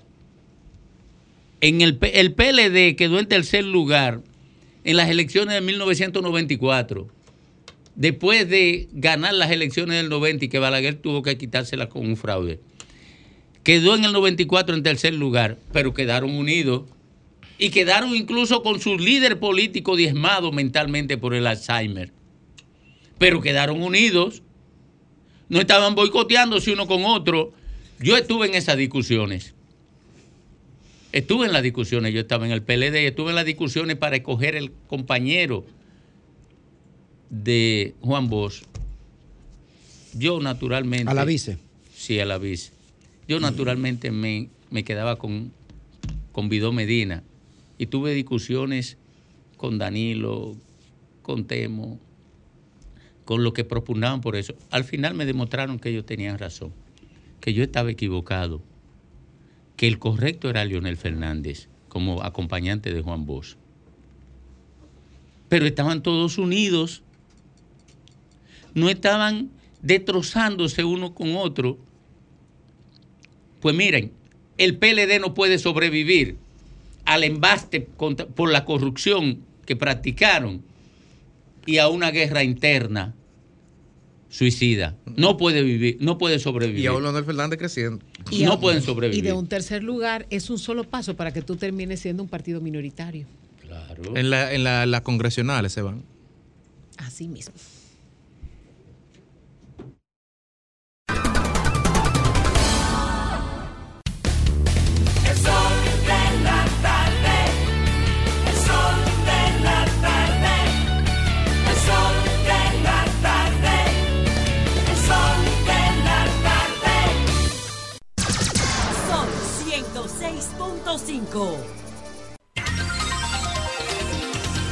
Bueno, son las 4.12 minutos, 4.12 minutos aquí en el sol del país, en el sol de la tarde. A continuación, la dama del sol, Yulka Pérez. No te pongas envidiosa, Lea, que tú eres más que eso. Sí, pero yo traigo chacá. Gracias, Domingo. Si Quinito oye esa frase, hace un merengue con eso. Mire, Yo y traigo acuérdate chacá. que Quinito es Y sureño. con ritmo. Oh. Acuérdate que Quinito es sureño. Señores, Danilo Medina regresó, regresó eh, un poquito renovado físicamente y los medios de comunicación se han hecho eco de que se quitó el bigote, de que el hombre eh, vino un poquito fresco y se le preguntó que cómo se sentía y dijo que no estaba del todo bien, pero que estaba mejorando. Escucho voces hablando de que Danilo Medina debería ser el candidato, eh, perdón, que el Danilo Medina debería ser el jefe de campaña del candidato Abel Martínez tras la salida de esa posición de Francisco Javier García. Y les pregunto yo a esas personas que están hablando de que Danilo Medina sea el jefe de campaña, ¿usted está consciente de la responsabilidad que tiene un jefe de campaña en un proceso electoral? en que el partido está completamente debilitado, en que el partido tiene una andanada de casos de corrupción en los tribunales y de que Danilo Medina hasta ahora no ha sido llamado por la Procuraduría, no ha sido llamado por la justicia, pero que para eso solamente hay que dar un pasito Danilo Medina está enfrentando un proceso médico de cáncer, que para él y para su familia tiene que ser un proceso delicado, un proceso de respeto, un proceso de quizás de aislamiento para concentrarse en enfrentar a ese enemigo, si es realmente lo que está pasando en su organismo. Él ha dicho que está tratándose fuera del país. Una persona que está enfrentando un caso de cáncer no debe ser sometido a un proceso electoral en el que, independientemente de que algunos piensen que es una carta de triunfo su enfermedad, porque esto bajaría el odio con el que le enfrentarían sus contrarios, no cuentes con eso, que eso no es carta de triunfo. Sobre todo para un partido que ha pasado varios periodos de gobierno y que tiene tanta cola que pisarle que inevitablemente esa cola va a salir a relucir en este proceso electoral, independientemente de que algunos quieran que se les respete porque tenga cáncer o no. Me parece una propuesta completamente descabellada presentar a Danilo Medina como jefe de campaña o como posible jefe de campaña de un candidato débil, de un candidato sin discurso, de un candidato que no ha podido articular ni siquiera con su propio partido, ni siquiera con su propio equipo de campaña un mensaje común, un mensaje contundente, un mensaje hacia esa población votante que quieren conquistar. Y lo que vemos es cómo se debilita día a día. Una jefatura de campaña de Danilo Medina no salvará a Abel Martínez. Una jefatura de campaña de Danilo Medina con toda la experiencia que les reconocemos todos en la República Dominicana a nivel político, no salvará la candidatura de Abel Martínez. Pero la vida es una sola, señores. Hay gente que no le importa sacrificar porque sencillamente a todos los ven como instrumentos. Y a lo mejor algunos de ellos, algunos de esos peledeístas, ha visto cómo Danilo Medina ha instrumentalizado a muchos de esos dirigentes. Pero jugar con la salud de una persona que tiene una sola vida y que tiene al final de cuentas una familia que lo quisiera vivo, aunque fuera en medio de un proceso judicial, con la vida no se juega una campaña electoral como la que viene, yo no creo que una persona que le tenga, aunque sea la mínima estima a Danilo Medina, debe proponerlo como jefe de campaña de un candidato tan débil como Abel Martínez.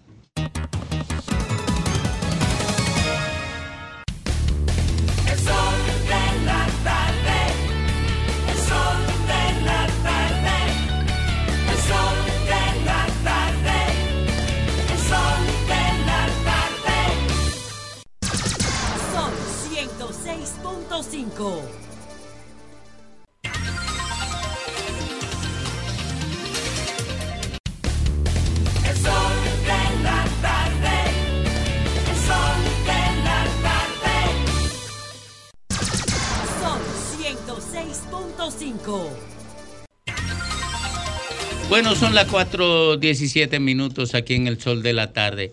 Le hice una mala jugada a mi amiga Diurka y lo lamento mucho, me fui a negro. Tenemos a Juan Salas. Juan Salas es el director de la Defensa Civil y ahora que estamos en dificultades y urgencias generadas por la lluvia, pues eh, yo creo que es oportuno conversar con Juan Salas. Bienvenido, señor director. Hola, Domingo, ¿cómo están ustedes? Una tarde entre lluvia y sol. Sí, sí, ho- hoy como que la tristeza se le fue a la tarde. Eh, ayer estábamos bastante tristes. Cuéntenos eh, eh, cuál es la situación en términos generales a partir de la lluvia de ayer y esta mañana que antes del mediodía cayó bastante. Sí, la- las últimas 72 horas el país ha sido sometido eh, de un efecto eh, que en principio para nosotros eh, de alegría, porque recordará que las imágenes que llegaban a nuestros celulares o a las televisi- a- o a, través de los medios de televisión eran de presas secas en situaciones verdad de preocupación. Ya se anunció que los niveles de las presas se han incrementado y eso es positivo, pero que entonces estas lluvias también develan toda una tarea que tenemos como país de eh, re- resolver un tema que tiene que ver con la planificación urbana. Eso implicó que áreas eh, en, en el casco urbano fueron afectadas aquí en el distrito. En el día de ayer tuvimos que hacer tres intervenciones, una en Mano Guayabo, donde una escuela tuvo afectaciones, las lluvias impidieron terminar la docencia y hubo que extraer alrededor de, 20 y pico de niños y movilizarlos, porque eso fue en Mano Guayabo exactamente. Ya más adelante, en hora de la noche, hubo que movilizar a 40 personas de los girasoles porque las lluvias afectaron su vivienda. Ustedes vieron a la alcaldesa que estaba al frente de ese proceso, al igual que en la Puya Arroyo Hondo, donde también desplazamos. Y el concepto de desplazamiento tiene que ver que personas se movilizan de sus viviendas naturales a casas de particulares. Es un total de 40 53 personas que fueron desplazadas en el Distrito Nacional. En el caso de Santiago Rodríguez, 43 personas fueron movilizadas a partir de que la, la presa eh, de Guayubín presentó niveles de riesgo porque eh, las aguas que, eh, que fueron servidas de manera milagrosa en esa también puso en peligro a muchos ciudadanos y en la noche hubo que movilizar eh, con el apoyo de la policía, el ejército, la gobernadora y las alcaldías a 43 personas.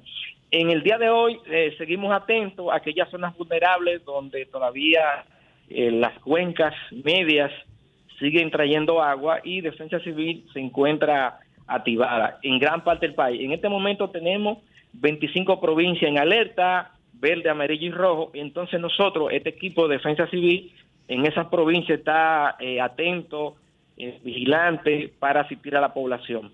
Eso es importante que el país sepa que eh, primero las presas han logrado su, su caudal, pero que también devela todo lo que ha sido el mal desarrollo que nosotros hemos adquirido como país o hemos creado. Y entonces nos implica a tener que apegarnos a un proceso de construcción que no ponga en peligro la vida cuando somos afectados por estas lluvias que en 24 horas han provocado muchas situaciones como la que ustedes han visto en los medios. A esta hora, Salas, este, no hay ninguna comunidad eh, in- incomunicada y si hay algún levantamiento de puentes o áreas públicas eh, afectadas. No, hasta el momento no. Hubieron unos puentes anoche que se incomunicaron, producto de las lluvias. Nosotros iniciamos una rueda de prensa que se dio eh, a través del Centro de Operación de Emergencia que le encabezó ayer, donde estuvo el ministro Ignacio Paliza, Carolina, y estuvimos nosotros allá, donde se le notificaba a la población de que las lluvias a partir de la madrugada de hoy empezaban a ceder, pero que no podíamos eh, descuidarnos de aquella zona donde teníamos afectaciones por el tema de la crecida del río. Ahí hemos estado monitoreando, hasta el momento ninguna comunidad se encuentra aislada. Eh, hubo temas de incomunicación en la noche, como les decía, comunidades que hubo que atenderla en el caso de Santiago Rodríguez, pero hasta el momento, solo aquí en la puya hoy del distrito, tuvimos que ir a asistir a algunas, algunas áreas. Hubo que una pared intervenirla porque las aguas producto de la basura se acumularon en un área y ya eso está en proceso, digamos que de intervención por parte de las instituciones que tienen que dar el servicio, establecer eh, la circulación de la población.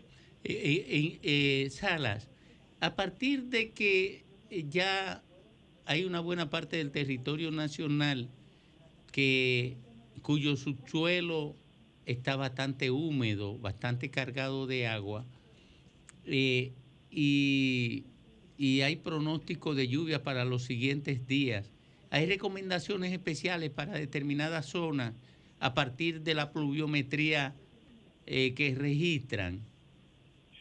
Sí, es correcto. Eh, el tema del agua tiene que ver en dos niveles. El agua que cae, el agua acumulada, y es agua que empieza a recorrer una provincia y otro, y entonces en el camino se va creciendo, y nosotros entonces, esa provincia que están ubicadas en amarillo, todavía en rojo, lo que tenemos, mantenemos las alertas y a través de la red de voluntarios que se encuentran en diferentes lugares del país, mantenemos eh, haciendo el famoso perifoneo, eh, advirtiendo a aquellas personas que tienen que cruzar cañada o río, no exponerse porque las lluvias eh, que están todavía cayendo en esos lugares pudieran poner en peligro la vida de quien eh, eh, pase por esos espacios que están debidamente georreferenciados. El pronóstico que decía la señora Gloria Ceballos de UNAMED es que ya a partir de hoy en esos lugares que estaban marcados en rojo pudieran empezar a ceder las lluvias. Aquí en el Distrito Nacional hemos visto ya una tarde soleada y esto se ha repetido en algunos lugares como en Guayubín, que ya no tenemos la presencia de lluvia, pero sí todavía las aguas de las cuencas altas eh, continúan bajando y esto entonces implica que una comunidad que no fue afectada directamente por las lluvias en su territorio pudiera entonces las aguas que corren, atraviesan su comunidad, poner en peligro estas zonas. Eh, el llamado sigue siendo el mismo, llamar a la población a estar atento, a no descuidarnos, no atrevernos a cruzar aquellos puentes, aquellos ríos que comunican poblaciones, a no atrevernos a hacerlo porque pudieran presentar peligro para su eh, circulación. Gracias, muchísimas gracias a Juan Sala, que es el director de la Defensa Civil de la República Dominicana.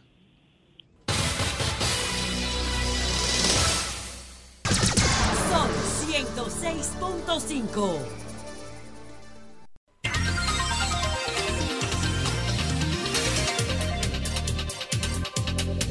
Bueno, retornamos, retornamos aquí al sol del país, el sol de la tarde, con la recuperación de su brillo, que ayer lo teníamos. eh, ¿Por el brillo de quién? Del sol. Ah, Del ya. sol. No, bueno, pero- uno que es brillante, además será diputado y va a contribuir a higienizar ese, ese cuerpo del Estado. Él lo es mi amigo querido Graimer Méndez. Gracias Domingo, gracias y gracias a toda la audiencia de ese Sol de la Tarde, del Sol del País, que está oculto bajo un capó de nubes, pero aquí está el Sol de la Tarde, de RCC Media. Y aprovechar este inicio de comentario para eh, declarar, ¿verdad?, ese sentido de, de, de honor, de formar parte de una cadena de medios como RCC Media, eh, que hoy contribuyó con una solución en lo que tiene que ver las garantías de derechos y basado en la confianza y la credibilidad de este medio. Eh, y que fuimos parte de lo que fue la entrega de Alexandre Montero, uno de los implicados en la muerte de Emily Rodríguez y Alan de la Cruz, que muriera después, antes de ayer. Eh, muy lamentable este caso en Los Frailes, que ojalá que este acto de hoy sirva de algo en este proceso. Bueno, Miren, en este año, Participación Ciudadana va a cumplir 30 años. Fue fundada el 31 de octubre del año 93. Tres décadas. A veces el la rueda dialéctica de las cosas plantea el, el surgimiento y la conclusión de procesos que luego se reinician de otras maneras. Es un proceso dialéctico. 30 años de iniciado participación ciudadana que salió a la luz pública como una instancia intermediaria social entre el sistema de partido, el sistema político y los derechos democráticos y la transparencia. Ha sido de mucha ayuda durante estos años la labor ejercida por participación ciudadana en el orden de buscar soluciones a conflictos políticos, buscar mediación, presentar propuestas, participar de los debates, de las discusiones en los centros de, pensamiento político, ha aportado mucha tinta, ha corrido de muchos seminarios y talleres y debates y opiniones respecto de la elevación de la calidad democrática, de la transparencia y de los usos de los fondos públicos, y encaminado a proyectar una mejoría de la calidad de los políticos en la República Dominicana. Hasta ahí yo creo que ha sido una entidad que ha jugado un rol, pero este llamado que vamos a hacer a participación ciudadana, de repente se nos ha presentado, se nos está presentando, no como participación ciudadana la que conocíamos. Ahora se nos parece una agencia de empleo. ¿Cuánta gente de participación ciudadana que ha salido de ahí, del centro, y está ocupando posiciones públicas aquí, en el exterior? Y eso es de lo que sepamos. La última versión de la agencia de empleo llamada Participación Ciudadana se llama Claudia Álvarez, quien acaba de ser designada titular de la Dirección de Casinos y Juegos de Azar, que pertenece al Ministerio de Hacienda. Eso indica que en 30 años participación ciudadana parece que se va envaneciendo parece que se va difuminando su argumentación política frente a la sociedad. Parece que se va diluyendo. Su fortaleza se va eh, debilitando por lo que postuló por tantos años. Parecería que será sustituida o se encamina a su sustitución como ente intermediario político con validez frente a los demás parecería que se está cerrando su ciclo de representatividad social. Y en 30 años, yo no lo recuerdo, pero me gustaría saber cuándo ha sido objeto de una auditoría de los recursos que ha manejado por todo este tiempo. Yo no sé qué dirán sus representantes en esta etapa de, de la vida que en, en octubre me imagino que harán algún evento de celebración de 30 años. A lo mejor estarían llevando no solo un pastel a la fiesta, sino posiblemente un ataúd, porque pudiera estar muriendo la razón de ser de participación ciudadana, que hoy podríamos denominarla como una agencia de empleo.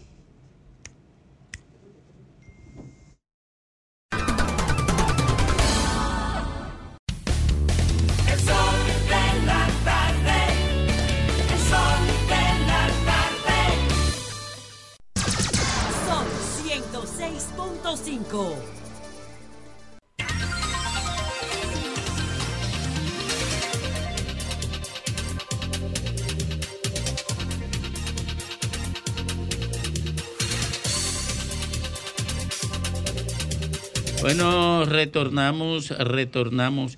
El comentario de Diulca sobre Danilo Medina y la jefatura de campaña tiene sentido, tiene mucho sentido, porque eh, tiene mucho sentido porque el, el tema es que una de las causas por las que no he podido arrancar y eso no lo dijo Diurca, eso lo digo yo, por la que no ha podido arrancar la candidatura de Abel Martínez es porque Danilo Medina ha tenido que usar el PLD como escudo para protegerse él de la embestida que ha pretendido el Ministerio Público contra él en términos de vincularlo a eventos de corrupción y por la imputación de parientes de Danilo Medina y otros que están en el horizonte. Yo le agrego algo ahí. Eh, en el periódico norteamericano, eh, Washington Times, creo que es, creo que es ese sí, se casi se edi- editorializó respecto de la persecución de los miembros del pasado gobierno en actos de corrupción como una persecución particular del presidente Luis Abinader respecto de los miembros de la oposición. Ok. Alguien, óyeme, Domingo, tú que sabes de eso, alguien gestionó ese... Esa publicación. Esa, claro. Sí. Eso no se hace de que al azar, de que, que de repente un gringo de eso No, no, comenzó es- de que averiguar. No, eso no, eso no. Ahora, Eh, pero- eh, eh, eso no tiene tanta importancia para que un periódico de, ese, de ese nivel busque, ande buscando. Pero Danilo Medina es el primero que no cree en la candidatura de Abel Martínez. Él sí cree. Bueno. Él la construyó. A propósito Él de la la construyó. renuncia. Claro que ¿En serio la Claro que construyó? cree en ella. Ahora, ¿para No qué vamos a entrar en ese debate ella? ahora. El para qué. No vamos, no, de no vamos a decir yo- aquí, porque yo me di cuenta, porque Danilo puso a Margarita los cuadros fundamentales en el comité político, ¿verdad? Pero puso a ver la base media dura a nivel nacional para, eh, pa- digo, para Margarita algunos miembros del cuadro del comité político, pero a ver le puso la masa, la Este la- masa de, la, de la dirección media. Esta es la primera reacción de Abel Martínez a la renuncia de Francisco Javier. Lamentó la decisión tomada por Francisco Javier. Eh, como dirigente, como organizador, es sin lugar a dudas un estratega de vasta experiencia en procesos electorales. Estamos agradecidos del trabajo realizado al frente de nuestra campaña presidencial, informó Abel Martínez. Independientemente de su, de su decisión, es una persona que goza de nuestra más alta valoración y estima. El discurso de la metáfora. Seis horas después para decir eso. Vámonos. No, pero espérate, Domingo, déjame agregarle algo. Hasta que se vaya para la Déjame agregarle algo, espérate. Ah, no, pero tenemos tiempo. Ah, déjame agregarle algo. Tú te fijaste que, que Abel, eh, que Danilo salió de que a recorrer, de que encuentro con los campesinos, encuentro con sé cuánto. nadie, visita sorpresita. sí, nadie de los que andaba con Danilo en ese asunto, no tenía nadie, ni una gorra de Abel, ni el propio Danilo. Vamos a ver lo que ocurre con Abel. Mientras tanto, escuchemos al propietario de las palabras iluminadas, al doctor Federico Jovine. Gracias, Domingo. Buenas tardes. Y buenas tardes, amigos que nos ven y que nos escuchan este día lluvioso. Eh, un día que está asignado, 25 de mayo, con la renuncia, y estamos hablando ahora mismo de esto, de Francisco Javier como la jefatura de campaña del potencial, porque todavía no lo es, no es oficial, pero asumámoslo como candidato del PLD, Abel Martínez. Francisco Javier no es un desconocido. Francisco Javier es una persona que fue jefe de campaña victorioso en las elecciones del 2004, 2006, 2008, 2010, 2012 y 2016. Seis procesos electorales en línea y él fue entregando eso. No nos engañemos. Decir que fue jefe de campaña cuando Danilo era candidato, eso no es, eso no obedece a la verdad definitivamente, porque Danilo era su jefe de campaña. Y usualmente los candidatos son sus jefes de campaña, pero su coordinador, por muy nominal o facial que sea, tiene un peso y tiene una incidencia, porque es un buffer, es una zona de, de distensión, es el que canaliza, el que facilita. Los motivos eh, factuales están ahí, están puestos en la carta eh, que presentó Francisco Javier, eh, donde las palabras disfrazan los hechos, donde con una muy buena prosa y sin usar un lenguaje zairiente y respetuoso, y respetuoso sobre todo, eh, él denota cuál es el talón de Aquiles del proceso, que no es más que una falta de coordinación, es la ausencia de una centralidad en el mando. Si estuviéramos hablando de la planificación de una batalla o el 101 en administración o el lenguaje más básico de coordinación de procesos, estamos hablando de que se están violando, él está señalando todas las violaciones más básicas en procesos de gestión y de administración, planificación, centralización, seguimiento, unidad de criterio, unidad de propósito, por solo citar algunos. Y eso es crítico, lo dice muy elegante, pero es crítico. Esto tendrá efectos en corto y medio plazo, hacia adentro y hacia afuera, que por razones de tiempo quizá no, no hablaremos. Decimos hacia afuera porque le estamos hablando de eso ahora, decimos hacia adentro porque es un sacudión. Esto obedece realmente al resquebrajamiento del proyecto político de Abel Martínez a lo interno del PLD en tanto candidato presidencial para los próximos comicios. No lo estoy desechando políticamente, ni remotamente. Es un político exitoso.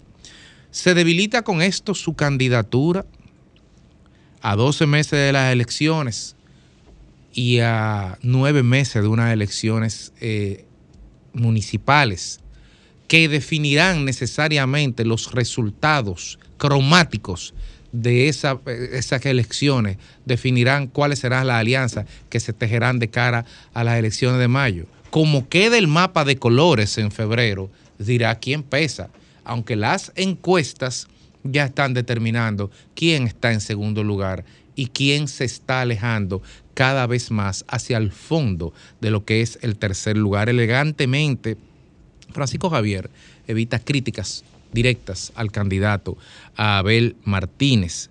Ahora la pregunta es, ¿a quién sirve Abel Martínez? ¿Sirve a un partido denominado PLD que tiene vocación de poder y que su objeto es retomar la conducción del Estado Dominicano el próximo año? ¿O está sirviendo sin saberlo? No estoy diciendo que tenga conciencia de esto. ¿O está sirviendo simplemente como un chaleco antibala de Danilo Medina y su grupo? ¿Quién se beneficia del crimen? ¿Acaso Jacinto Peinado era garantía de la pervivencia política en el tiempo de Joaquín Balaguer? Balaguer sentía que si Peinado hubiera sido presidente, él pudiera seguir gravitando, como en efecto lo hizo hasta, hasta literalmente el último día que respiró en la clínica Abreu. Hasta ahí estuvo ahí, y gobernó y dirigió una constitución desde la sala de un hospital. ¿Hubiera sido eso posible con un Jacinto Peinado presidente? ¿Sería Danilo un personaje políticamente relevante, estando castrado políticamente por una constitución, por un transitorio? ¿Sería relevante con un Abel presidente? Responda esa pregunta y dígame quién se beneficia de que esa candidatura no prenda. ¿Las debilidades del candidato son superables o son definitivas? su equipo, por ejemplo, hay críticas a lo interno en cuanto al manejo del equipo, sin ir más lejos. Se está hablando de otro equipo en esa carta. El discurso es lineal, el discurso ha sido consistente o ha ido bailoteando y acomodándose, guabineándose en función de las circunstancias o los temas o las situaciones que se están dando, que no, que son externalidades y que no la dirigen ni las condiciona el candidato. Realmente aquí podemos decir, ¿tú oíste lo que dijo Abel ayer? Es relevante lo que opina el candidato del Partido de la Liberación Dominicana en un esquema de cara a las elecciones eh, presidenciales. Simplemente estoy hablando relevante desde el punto de vista de que impacte en el electorado hacia arriba o hacia abajo de tal forma. En definitiva, en el sentido figurado, desde luego, Abel anda con amistades peligrosas. ¿Por qué en sentido figurado? Porque me refiero en la metáfora de la política. Peligrosa porque no están trabajando para su candidatura. Están trabajando única y exclusiva, o destrabajando única y exclusivamente para que se mantenga la situación tal cual está, para que el PLD se mantenga en una zona que permita negociar de cara a alianzas y sobre todo garantizar la hegemonía política de Danilo Medida en ese contexto. Ahora bien, yo creo en el sistema de partidos políticos y creo que el PLD es un instrumento muy necesario en ese sistema de partido político. Y creo que hay que proteger al PLD y que lejos de hacer lo que el PLD hizo cuando celebró el desguace del Partido Revolucionario Dominicano, creo que la sociedad debería mirar con mucha preocupación un proceso que se está iniciando a lo interno de ese partido que necesariamente va a conllevar a su desmantelamiento como opción de poder. Y eso nos apena porque es un partido que ha aportado bastante a la historia. Sin embargo, yo creo que con la renuncia de Francisco Javier a la dirección de campaña de Abel Martínez, en el día de hoy se ha puesto el último clavo en el ataúd de esa candidatura.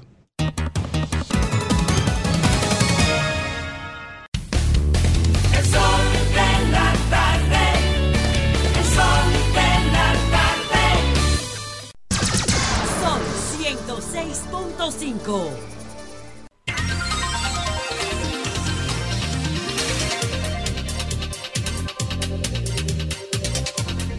106.5. Vamos arriba, carajo. Eh, No. Retornamos, Fafa, retornamos al sol de la... Ya sea del comentario anterior del compañero, hay un elemento claro. Tú te imaginas cuando se pueden a buscar y que el problema de Danilo, que el jefe de su seguridad y dos ministros de él y una hermana están encarcelados acusados del manejo fraudulento del poder y que están abiertos procesos que van a seguir involucrando a Danilo. Que la perspectiva de Danilo es que él esté también en la No, cárcel. hombre, no, no va, no va para la cárcel. Y que en el. PLD hay una situación en la que ellos no podrán evitar que sigan creciendo las acusaciones y los expedientes. Es decir, para mí, el PLD está embalsamado, está políticamente Bueno, muerto, eso es lo que- eso es lo porque que no hay más salida. Eso es lo que el PRM quiere. Y después del requiem de Don Fafa Tavera, a esta hora, a las 4 y 46, Domingo Páez. Gracias, querido Graimer. Miren, después de la guerra de abril, que fue donde se resolvió el tránsito tranquilo de la dictadura a la democracia, porque los sectores de poder dominicanos solamente aceptaban para ese tránsito a un trujillista como Balaguer. Aquí se configuró un esquema político. Y nosotros aquí tenemos el privilegio de contar en este staff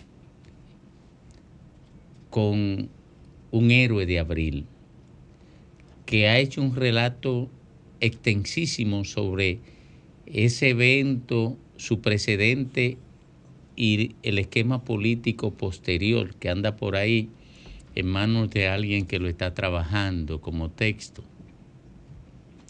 Pero después de la guerra de abril, aquí se definió un esquema político que lo controlaban fundamentalmente el antitrujillismo reivindicador de la emancipación democrática que lo constituía el Partido Revolucionario Dominicano y el neotrujillismo que lo sintetizaba el Partido Reformista Social Cristiano.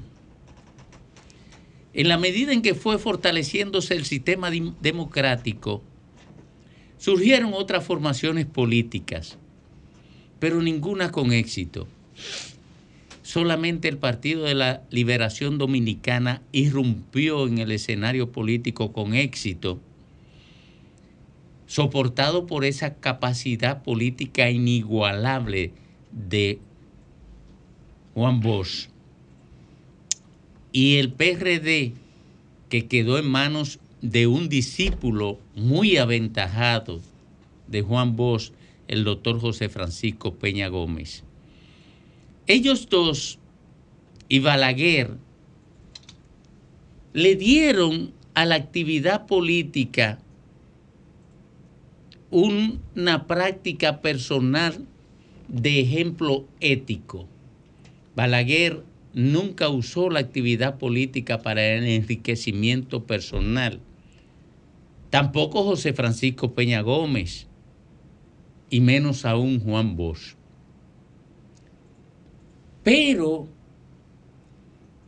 su contacto con el poder, en el caso del Partido Revolucionario Dominicano, lo infectó de una cultura de la que ya estaba infectado el Partido Reformista Social Cristiano y lo sabía Balaguer, porque incluso lo sintetizó en una frase.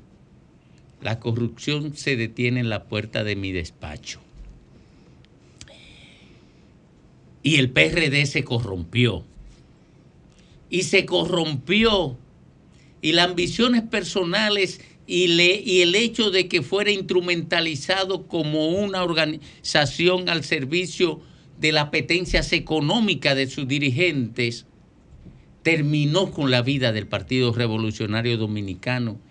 Y quienes creían todavía en la viabilidad del accionar político a través de un partido, entonces formaron el Partido Revolucionario Moderno, que no vino con una filosofía ética distinta, solamente se convirtió en una estructura refugio de quienes competían con la degradación ética que sintetizaba a la otra parte que se quedaba en el Partido Revolucionario Dominicano. El Partido Revolucionario Dominicano lo destruyó el mercantilismo político, igual que el mercantilismo político destruyó al Partido Reformista Social Cristiano. Abandonaron la resiedumbre ética que le imprimían sus líderes el doctor Balaguer, que no permitió la corrupción personal sintetizada en él, y José Francisco Peña Gómez, que no permitió la corrupción personal sintetizada en él. Cuando ellos dos salen de esa organización, en vez de convertirse en franquicia política, se convirtieron en franquicias económicas. Y hoy están camino a la desaparición total pendiente exclusivamente de un ordenamiento constitucional que define la segunda vuelta electoral. Porque si aquí se ganara con mayoría simple, ya no existiera el PRD ni existiera el Partido Reformista. El Partido de la Liberación Dominicana cayó en la misma práctica del Partido Reformista y el PRD. Y en estos momentos perseguido por imputaciones judiciales contra sus dirigentes y contra una caterva de funcionarios de su pasado gobierno y otros que están en capilla ardiente, refugiados en la fuerza del pueblo. El PLD está transitando el mismo camino del PRD y del Partido Reformista. El mercantilismo político, la corrupción interna y la corrupción practicada en el Estado provocarán la desaparición total del PRD, del Partido Reformista y el PLD que le seguirá los pasos. Bueno, retornamos, retornamos ya en los minutos finales de este sol de la tarde. Eh, de un sol de templado, porque aquí faltó casi todo el mundo. Fafi y yo, sol- digo yo vine a veces también. Buenas tardes. Oh, pero qué suerte tengo. Muy buenas tardes. Qué bueno domingo que estés ahí, porque estaba extrañándome cuando no Gracias. te oí. Gracias. Él lea que a veces me, me, me pone complicado para llegar aquí. Me dice, va a comenzar el sol más tarde. Y yo me llevo de ella. Oh, oh, oh, oh, oh, oh, Lea, te tiraron por la calle en medio. Sí, eh, una.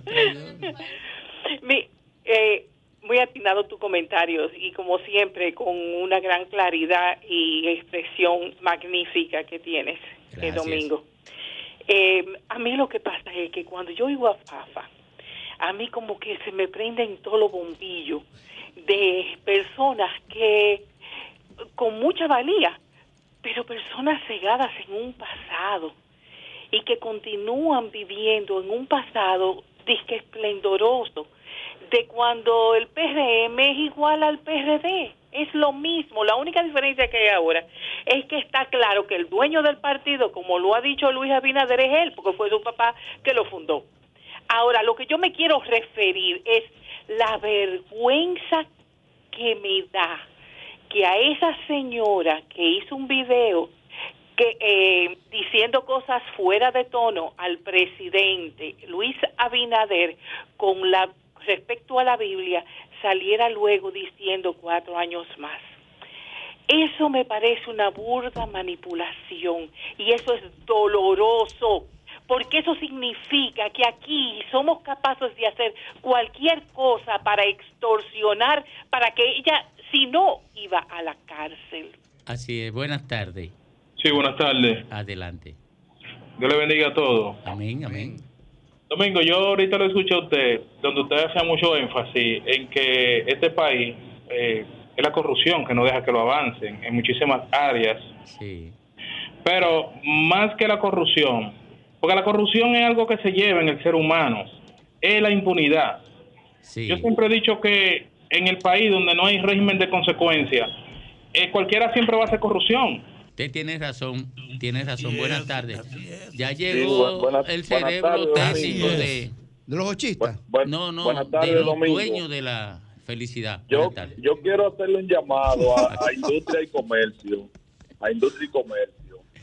El gas natural es el único combustible que aquí se expende por metro cúbico. Entonces, ¿qué hace? Un galón de gas natural no es un metro cúbico, son 3.5 metros cúbicos. Entonces le suben tres, en los últimos días le han subido 10 pesos. O sea, ¿cuánto le han subido al galón? 30 pesos al gas natural. Eso es abusivo. Ay, pero mire, eso es interesante. Voy a averiguar eso. Sol 106.5, la más interactiva. Una emisora RCC Miria.